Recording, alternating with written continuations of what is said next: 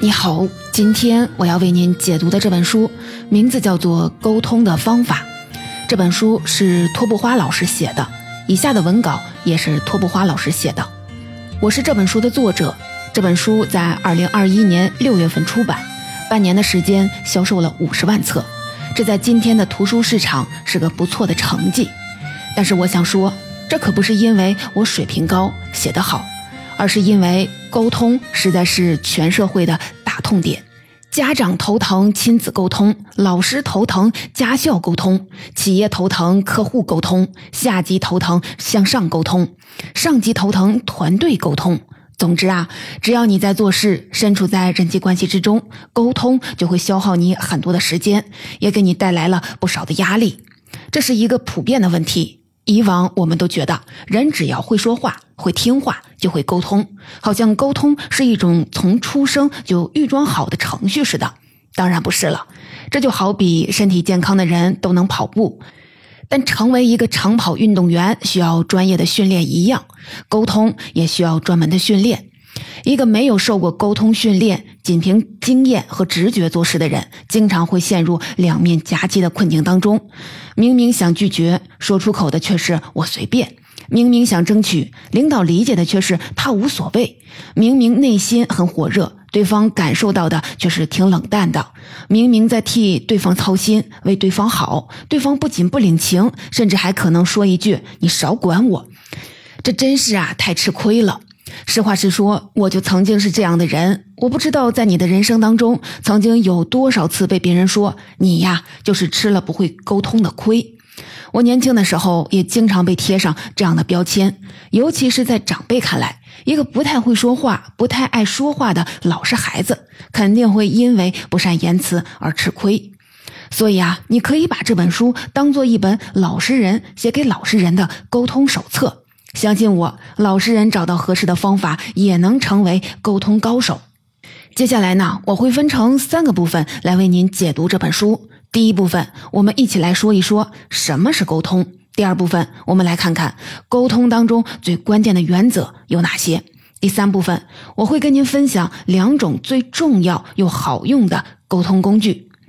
首先呢，我想先请你思考一个问题：什么是沟通呢？有人说沟通就是说话，你一听啊就知道这不专业，见识不高。你能知道沟通不仅仅是说话，就已经跑赢了百分之八十的人。那专业呢？有人就会说沟通是信息的交换。如果你读过信息学或者是传播学的教材，就会看到这样一个模型：沟通是编码和解码，把自己要表达的信息经过编码之后传递给别人。别人传递给我的信息，我要学会解码才能理解对方。这其实啊已经很专业了，但是这只能让我们知道是什么，不能让我们知道怎么办。那到底什么是沟通呢？我请你一定务必千万无论如何要记住这句话：沟通是一场无限游戏。这句话是我迄今为止对沟通的全部理解。什么是无限游戏呢？有一本书叫做《有限和无限的游戏》，讲的就是这个概念。所谓的有限与无限的游戏，区别就在于有限游戏有固定的边界，有刚性的天花板，一定有赢家输家，以一方取胜为最终的目的。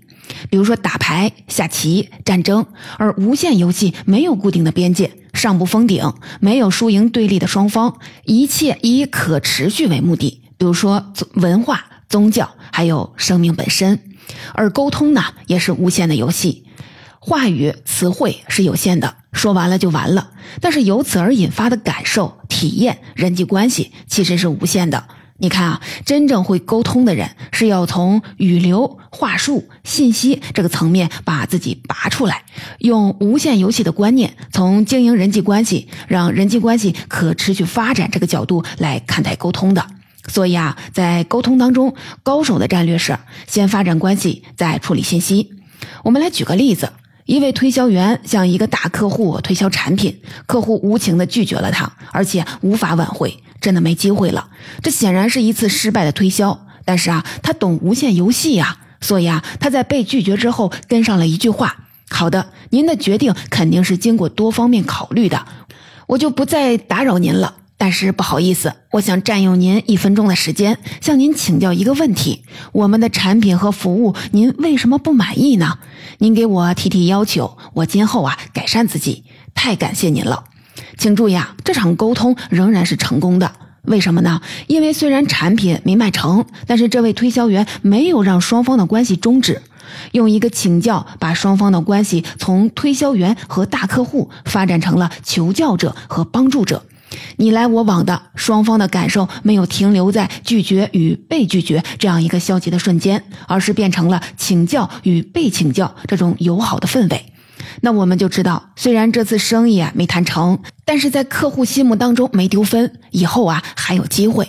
你看啊，你不需要成为完美的表达者，不需要把每一句话都说得很漂亮。甚至啊，沟通高手也可能会和人起冲突，也可能产生误会，也可能遇到我们解决不了的问题。但没关系，只要我们懂得无限游戏的原理，都能使用沟通的方法来处理问题。从无限游戏的角度来看沟通，也能减少许多我们对于沟通的误解。一个最经典的误解就是沟通等于说漂亮话和会来事儿。一位年轻的同事告诉我。他父亲因为听说他过年过节都没给上级发祝福信息，大惊失色，说出了那句话：“你这么不会来事儿，上级怎么看你啊？你呀，还是太老实了，肯定要吃不会沟通的亏呀！”这就是很多长辈凭直觉行事的所谓的会沟通，真的吗？我告诉这位同事，你的祝福微信发的是天花乱坠，也不会改变上级对你的看法。但是啊，如果你能在一个长假来临之前主动给上级发一份备忘录，告知你在长假期间的紧急联系方式以及某些不能中断的工作，你会怎样盯着？这就会大大的提高上级对你的评价。你看啊，这跟漂亮话会来事儿有什么关系呢？任何人只要有责任心，完全可以做到。再比如说，一位刚参加工作的年轻人，挺内向的。跟着上级去参加了一个商务宴请，传统观念总会说酒桌上你要会来事儿啊，多敬酒，学会说敬酒词。但实际上，只要对当下的职场氛围有所了解的人都知道，对于这个年轻人来说，这种要求不仅很难做到，而且即使做到了也并不得体，因为跟他的身份啊不符。那是不是他在沟通上还没开始就失败了呢？当然没有啊，因为沟通当中百分之七十以上，也就是绝大多数信息都是非语言信息，不是靠说的，而是靠行动来传递的。所以啊，这个年轻人只要在饭局进行的过程当中，留心观察每个人的酒杯和茶杯，以恰到好处的频率，悄悄的给大家添口热茶，发发纸巾，即使不怎么说话，也能在活动结束后给别人留下很周到、有礼貌的印象。任何人只要有主动性，也完全可以做到。我们来总结一下，什么是沟通呢？我请你无论如何要记住这句话：沟通是一场无限游戏。真正会沟通的人，是用无限游戏的观念，从经营人际关系、让人际关系可持续发展这个角度来看待沟通的。理解了无限游戏，我们就距离成为沟通高手又近了一些。接下来，我们把沟通这件事儿拆得更细一些，来看看沟通当中最关键的原则到底有哪些。请注意啊，我们要讲到沟通当中最重要的一个基础模型了——沟通铁三角。这个铁三角由三个沟通的原则构成：开放性、目标感和建设性。开放性让别人觉得你很友好。目标感让别人愿意帮你，建设性让你能把事儿啊干成。用好铁三角，你就能把沟通变成无限游戏。咱们啊一个一个的来说。我们先来看铁三角的第一个角——开放性。在心理学上有一个非常重要的理论，叫做乔哈里窗。这个工具呢，能帮我们形象的理解沟通到底为什么这么难。你就会发现，在沟通当中，按照我知道和不知道，你知道和不知道，我们之间的信息分成了四个象限。第一个象限，我知道你也知道的信息，这是沟通当中的共识区。这很简单，就是我们的信息完全对称、完全一致。如果我们在这个象限里展开沟通，那就非常的容易。第二个象限是我不知道，但是你知道的信息，这对我来说就是我的一个盲区。第三个啊，我知道，但你不知道的信息，这是你的盲区。这两种情况，我们互相说服起来就会有点困难，因为信息不对称，你的重要可能是我的次要，我的担心在你的世界里啊根本不存在，怎么互相理解呢？第四个，我们俩都不知道的信息，这特别可怕。咱俩正沟通合作呢，但是很多事情咱们两个居然都不知道，这是我们共同的盲区。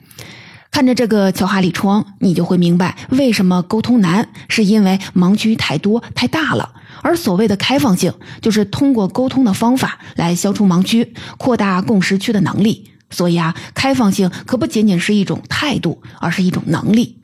我来给您举几个例子，你体会一下有没有开放性在沟通当中能有多大的区别。假设你手下新来的实习生工作进度啊严重滞后，而且全程啊没吭声。这时候呢，会有两种上级。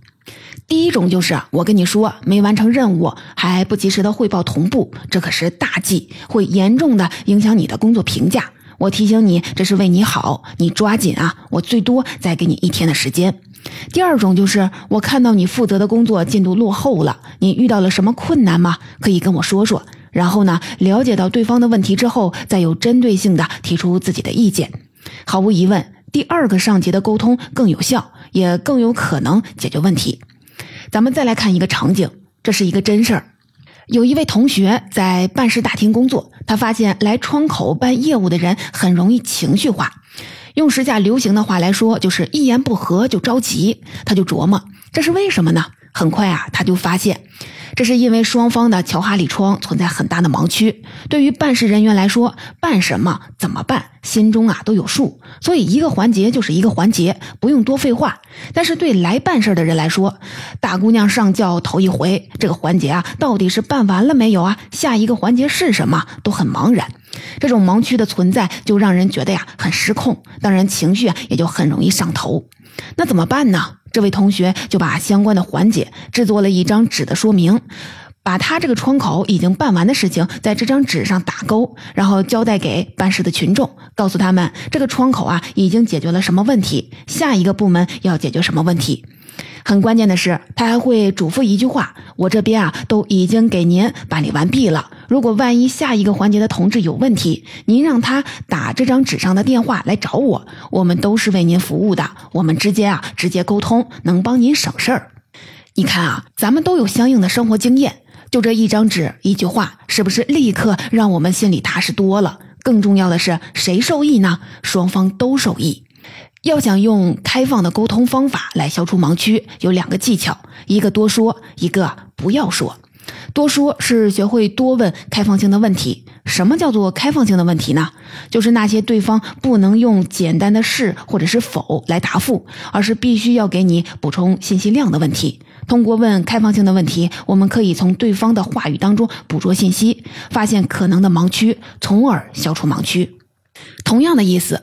用开放性的问题和封闭性的问题来问，得到的回应完全不同。比如说，领导布置完工作，封闭性的问题是：领导，我记了一下，您看是不是马上落实这三件事儿？这种问法，你只能得到是或者是不是。如果换成开放的问题，像是领导，您看还有什么需要我注意的吗？您可能得到一个刚才他忘了说的重要的提醒。再比如说，面对一个客户的投诉，封闭性的回应就是：这功能我们的设备有啊。您没找到吗？这样一来，只能收获一句“没找到”和一个愤怒的客户。如果换成开放性的回应，您能展开跟我说一下您使用这个设备的步骤吗？对方很可能在重视过程时突然发现忘了摁一个按钮，问题啊就解决了。开放性的好句子啊有很多，比方说还有什么需要我知道的吗？能麻烦您展开说说吗？我想跟您请教请教，机会难得，您能多指导指导吗？您还有什么补充的吗？您能说说您的看法吗？除了多问开放性的问题，您还要做到不说反问句。反问句就是用疑问句来表达确定的意思。其实啊，已经不是问问题了，而是在怼人。当然了，也是在找怼。在沟通当中，反问句会让对方瞬间的感到了冒犯。你肯定被这样的沟通方式气着过。比如说，你家买了辆车，肯定有人说你为什么不买越野的呀？你在朋友圈晒了娃，是不是就会有人说怎么给孩子穿这么少啊？你说今天来的路上堵车了，有人就说怎么不坐地铁呀？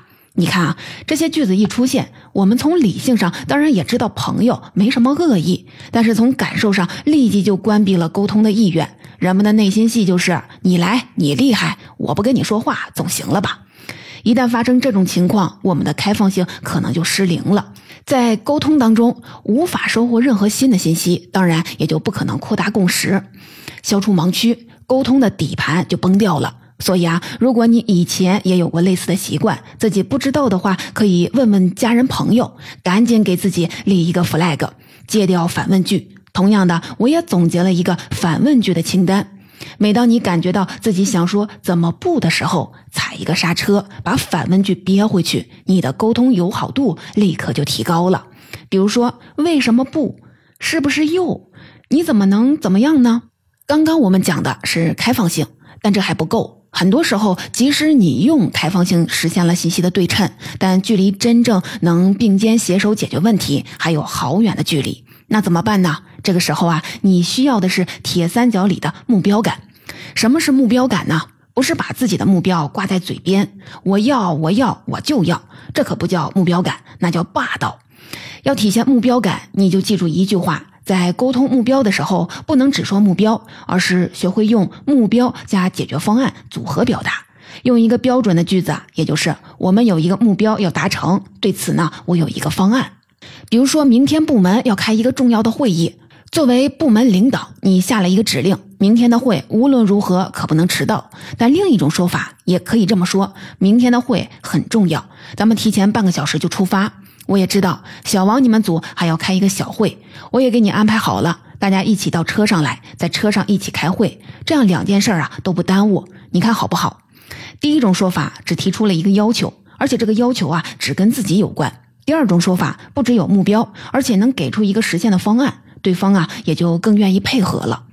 再来看一种很常见的情况：你想拜访一个客户，但是对方总是拒绝你，每次都说不好意思啊，我最近特别忙，咱们改天吧。这个时候怎么办呢？没有目标感的人可能就说：好好好，那等您有时间了，随时喊我，或者说我领导要求我一定得跟您见上一面，还是请您帮我挤一点时间吧。一个有目标感的人会提出不同的方案。您今天忙，要不我明天把资料给您送到办公室去。等您有空的时候，我用十分钟再给您说说我们为你们做的这个规划。或者啊，您要是出差，要不我送您去机场，不耽误您的时间。在车上，我给您讲一讲我们的方案。你看啊，目标感就是不停的把自己的目标变成对方可接受的方案。不接受没关系，我还有新的方案，直接到你接受为止。你发现了没有？有目标感的沟通者都有一个特征，就是看起来啊特别的灵活。为了实现一个目标，他能准备出不少于三个方案，一个一个的试，总有能命中的。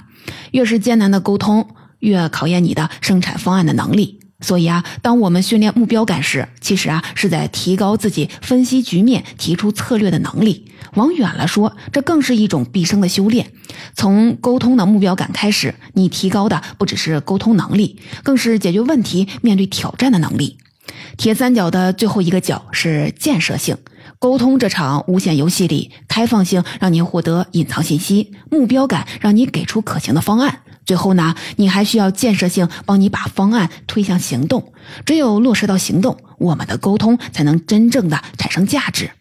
怎么做呢？其实啊，也很简单，就是给对方一个可执行的最小化的行动，然后就着这个最小化行动，不断的给反馈，把事情往前推。怎么做到呢？很简单，第一，学会说我们，就是在沟通当中尽量多的把我要怎么样怎么样改成我们来一起怎么怎么样。第二啊，学会说这句话，来，我们抓抓落实，在所有的会议、汇报、拜访，甚至是饭局的最后，都别忘了说这句话。这句话一出来，你就能引导对方把刚才达成共识的方案落实到第一个具体的行动上了。比如说，一场拜访结束了，临走前告别的时候怎么说呢？一种常见的说法是：“今天咱们交流的特别好，我很有收获，改天咱们再聊。”很常见吧？现在啊，我们换一种。今天咱们交流的特别好，我很有收获。来，我们抓抓落实吧。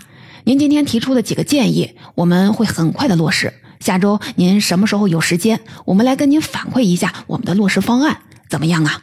你看啊，是不是第二种说法能帮你和对方继续的保持交流？我们再来举一个例子，比如说家里的孩子正在上小学，这次期末考试没考好，而且确实啊看着挺难过的，怎么沟通呢？有的家长可能就会这么说：“这次考的不太行，咱们努把力，下次一定要考好。”你看啊，这已经很客气了。但只要是家长都知道这样说啊没什么用。那另一个家长可能这么说：“孩子啊，这次考的不太好，没关系，咱们下次努力。我们今天就落实起来，我陪着你把错题做一遍，我们一起啊把错题学明白。”你看啊，这就是一个有建设性的家长。他把孩子从难过、不开心的这个状态里引导到我们一点儿，我们一起啊做点什么的行动当中。我再来给你举一个特别常见，但是你很容易忽略的例子。这招学会了呀，你今天就能够用得上，而且啊，保证有用。咱们现在经常要用到 PPT 交流汇报，请问啊，PPT 的最后一页写的什么内容会比较好呢？我见过百分之九十的 PPT 最后的一页的内容都是谢谢或者是感谢聆听。但是其实这是一个非常没有建设性的一种沟通。最后的谢谢向外传递的信息就是我说完了，说的不错吧，散会了。其实啊，所有的汇报会在汇报结束之后才刚刚开始，对吧？你肯定希望汇报完之后，在座的人给我做个决策，给我批个预算。那汇报完了不能一片安静啊，等着在场的领导谁来先打破僵局，发表意见，这多尴尬呀！你就可以直接的在 PPT 最后一页上这么写：以上汇报，感谢各位的倾听，欢迎大家就以下的三个问题提出建议。第一，我们对贵公司目标需求的理解是否准确？不够完善之处还请指正。第二，目前的项目方案是否能解决贵公司的需求？第三，其他的任何意见和建议都欢迎讨论。一场交流汇报一次过的可能性太低了，人家是一定会有意见的。那不如咱们主动的表态，主动的引导，把沟通拉回到对方案细节的讨论上来。咱们前面说了，语流、话术、信息的层面上，沟通是有限的游戏；但是在体验、感受、关系上，沟通是无限游戏。你发现没有？开放性、目标感、建设性，就是在不停的把每一场沟通都从信息层面拉向人际关系层面，把无限游戏延续下去。到这里啊，沟通的方法这本书的底层逻辑我就为您介绍完了。第三部分，我来给您介绍两种最重要又好用的沟通工具。第一个沟通工具是用共情来提高倾听的效果，提高获取信息的能力。沟通当中有一个特别重要但常常被忽略的技能，就是倾听。前面咱们说到过，人和人之间的沟通一定会存在盲区。因为盲区的存在，所以我们在沟通当中必然存在误解。倾听就是我们用来探索盲区的沟通工具。我特别喜欢著名的作家毕淑敏老师对“倾听”这两个字的解释。他说：“倾听是全力以赴的听。”插播一段科学前沿：人的大脑会分泌一种特别重要的成分，叫做催产素。别被这个名字啊迷惑了，这种激素啊，男女都会分泌。大脑会分泌催产素，能让你感觉到稳定、安全和平静。催产素能消除焦虑、压力、紧张的感觉。把孩子抱在怀里的母亲会分泌催产素，这是人类进化的一种机制。母亲从孩子的依赖当中感受到美好，才会更投入的照顾后代。人与人之间的肢体接触，比如说拥抱、抚摸，也能产生催产素。当然了，脑科学家给我们带来了一个更好的消息，还有一种原因会诱发催产素的分泌，那就是当一个人感觉到自己被共情的时候。请注意啊，这对于沟通者来说是一个重大的利好，相当于在人脑当中预设了一个后门。掌握了这一点，我们可以像黑客一样悄悄地潜入对方的沟通系统。本来在沟通当中，对方因为对你有顾虑、有保留，潜意识里比较紧张，在沟通当中会表现的保守和抗拒。但是当他发现你特别的关注他、认真倾听，表现出了对他的接纳和共情，他就会不自觉的分泌催产素。这时候呢，他自己也不知道为什么，就会和你在沟通当中觉得有安全感，从而更加的平静友好的和你相处，也更容易被你说服。所以啊，倾听的妙处是在用倾听的技巧，让对方感受到自己被共情了，来帮助对方分泌催产素。这个时候呢，你们之间的沟通才是更充分的，不仅有信息的交换，也有情绪的共振，你们之间的盲区才有可能被缩小，共识区才会被扩大。具体怎么做呢？接下来啊，我马上就要跟您说到具体的方法了。如果你身边有做销售的人，有刚进入职场的年轻人，你一定要把这篇的听书分享给他，他可以用倾听瞬间的提高自己的沟通效果。很多人往往会忽略自己表现出来的姿态会影响他人的感受，请注意啊，真正就是字面意义上的姿态。我有一个朋友是真正的沟通大师，他在和别人谈话或者吃饭的时候，会先说一句话：“稍等一下，我把手机静音。”虽然是一个很小的动作，但这句话从心理意义上来说非常的高级。一句话就传递了一个重要的信息：现在全世界对我都不重要，你最重要。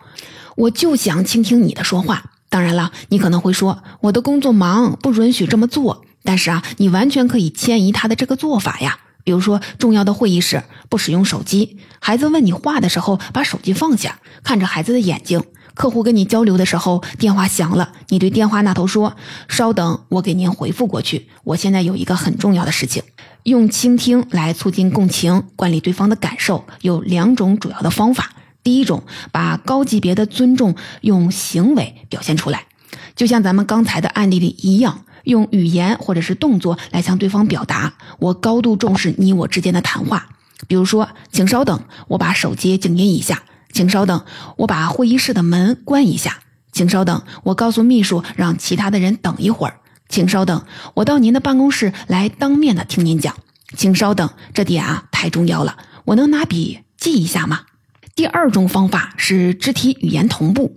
我们在倾听的时候，对方很可能是看着我们的。他们不仅在听我们说什么，也在收集我们的肢体语言传递的信息。在肢体语言上，当你和对方保持同步的时候，对方也能在潜意识里产生一种被共情的感受。这个科学原理啊，叫做镜像神经元。咱们不展开说了，是我们头脑里很有趣的一个机制。简单来说，就是观察对方的肢体语言，对方双手抱胸，你也抱胸。对方用手撑着脸，你也撑着，千万不能是对方身体前倾，特别热情的跟你说话，结果啊，你往后一靠，双手抱胸，这种完全相反的肢体语言，就会让对方从你的姿态当中读取出冷漠和拒绝的信号，哪怕你完全没有这个意思。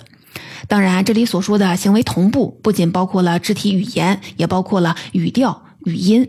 对方快，你不妨啊提高语速；对方慢，你不妨找一找对方的节奏。总之啊，你与对方越相像，对方就越会被共情。第二个沟通工具是用打追光的方法和周围的人搞好关系。我们在工作生活当中都是希望能和周围的人搞好关系，建立良好的人际关系氛围的。请注意啊，在这个过程当中，最大的变量不是在沟通中对方觉得咱们多棒，而是对方从咱们这里啊感受到他自己呀有多棒。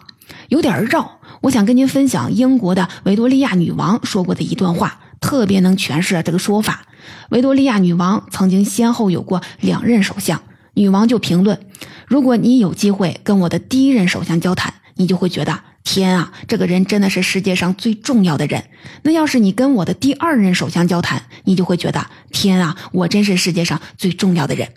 你看啊，这两任首相都很了不起，但是如果仅就沟通来说，不用问。肯定是第二位啊更厉害，所以啊，这里面最关键的动作要领，其实啊就是用一束追光灯来打在对方的身上，让对方觉得自己被照亮了。这束追光灯就是我们的沟通，在沟通当中，我们可以把自己想象成一个剧院里的灯光师，手里啊有一盏能照亮别人的灯。那什么是在沟通当中打追光呢？就是给对方留出自我展示的空间。具体的方法很简单，就是自己少说话，多请教，在请教当中找到对方的优势，在对方的优势上多提问题。总结到这里，这本书沟通的方法我就为您解读完了。我主要为您介绍了关于无限游戏的理念和沟通铁三角：开放性、目标感、建设性。说实话，如果能够把沟通铁三角灵活运用，基本上可以覆盖绝大多数的沟通场景了。一个会使用沟通铁三角的人，周围的人会从他的身上感受到友好、积极的正能量。为了有助于实战运用，我还介绍了两种非常具体的沟通方法：一种是专业化的、全力以赴的倾听，以及怎样让他人觉得我们真的在倾听；另一种方法是追光法，通过打追光的方式，在沟通当中主动的对他人的优点进行关注、赞美，让他人感受到我们的真诚。当然了，学会这些仅仅是第一步，不管是原则还是方法，都要经过专门的训练，才能真的变成你自己的技能。